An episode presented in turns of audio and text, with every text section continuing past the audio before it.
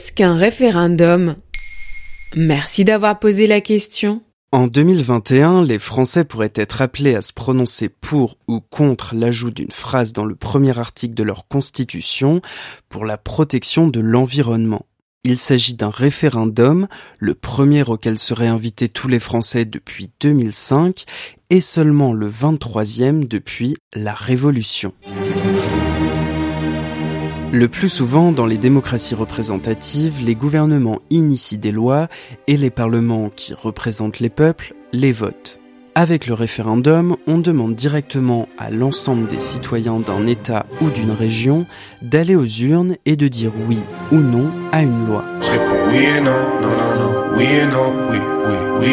Mais qui décide de faire un référendum? Souvent, la demande vient du chef de l'État, du gouvernement ou du Parlement. Il s'agit de donner de la légitimité à une décision. Mais les citoyens aussi peuvent demander à ce qu'un référendum soit organisé. Il s'agit alors d'un référendum d'initiative citoyenne. C'est assez courant en Suisse et en Italie, mais pas en France.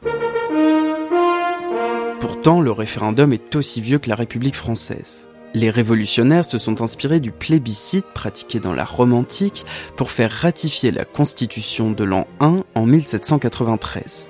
À cette époque, le référendum est le symbole d'une véritable démocratie.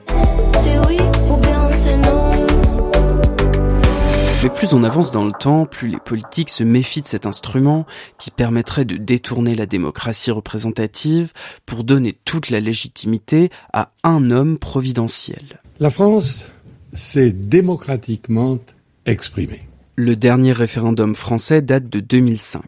Il concernait la ratification d'une constitution européenne. Elle a été rejetée. C'est votre décision souveraine et j'en prends acte. Mais ça n'a pas empêché le gouvernement français de signer un genre de constitution européenne déguisée deux ans plus tard. Et depuis 15 ans, il n'y a eu aucun référendum national en France. C'est ça. Pourtant, ailleurs en Europe et dans le monde, le nombre de référendums augmente. Il y a eu le référendum sur le Brexit en 2016. En effet, les Britanniques ont voté pour leur sortie de l'Union européenne. Et depuis, il y en a eu sur les forages dans l'Adriatique, sur l'avortement en Irlande, sur les quotas de migrants en Hongrie, et bien d'autres. Et le champion, toutes catégories confondues, c'est la Suisse. Dans les années 2010, il y a eu plus de référendums en Suisse que dans tous les pays de l'Union européenne réunis. En septembre 2020, les Suisses ont par exemple voté pour le congé paternité. Et en novembre, contre l'interdiction de financer les industries de guerre. Mais c'est effrayant ce que tu peux être suisse? D'après les recherches de l'économiste Bruno Frey, cette vie démocratique contribuerait à la stabilité et au bonheur dans le pays.